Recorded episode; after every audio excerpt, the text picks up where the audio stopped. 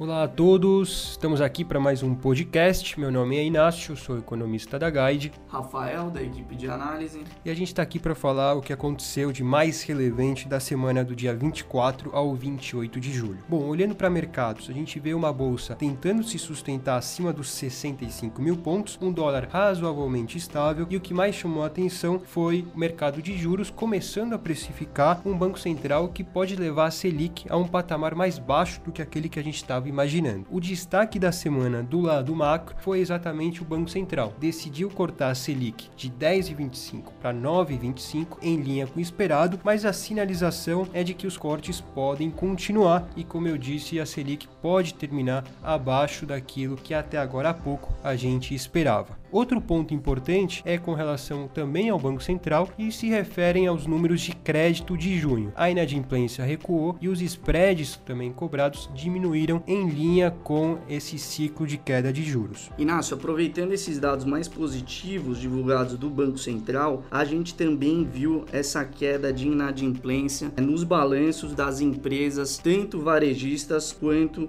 dos bancos, tá? Então a gente teve aí lojas Renner e Bradesco que trouxeram trouxeram aí resultados bastante em linha com o que o mercado vinha esperando, mas é, de destaque positivo foi justamente essa queda da inadimplência que a gente viu nos resultados operacionais dessas companhias, tá? Olhando agora para o mercado, a gente também teve aí destaques como Estácio e TIM, destaques de alta do Ibovespa, muito em função também dos balanços divulgados por essas companhias, tá? Então a gente viu aí uma geração de caixa operacional tanto de Estácio quanto de TIM bastante fortes, elas reportaram aí lucros bastante robustos e acho aí que foi o principal motivo aí de alta dessa semana, tanto de Estácio e TIM, tá? A gente ainda teve o balanço da Vale, tá? A Vale divulgou aí um balanço mais fraco. O mercado já esperava esse resultado mais fraco, muito em função aí da queda do minério de ferro nesse período, né, do, do segundo tri, mas a gente teve aí um destaque bastante positivo da Vale, que foi a teleconferência onde o Schwartzman teve aí bastante representatividade, tá? De forma geral, o que, que a gente viu na teleconferência? Administração focada em redução de capex, controle de custos e também redução do endividamento, tá? Saindo um pouco dos balanços das empresas, a gente teve aí avanço bastante forte aí da JBS, mais de 5%, tá? Porque essa semana ela renegociou as dívidas, as principais dívidas que ela tem, cerca de 20 bilhões de reais, com os principais bancos, né? Então deu um fôlego aí no curto prazo para a JBS. Acho que de destaque no front micro foi isso. Bom, então acho que a gente fica por aqui. Esses foram os principais destaques. Até o próximo podcast.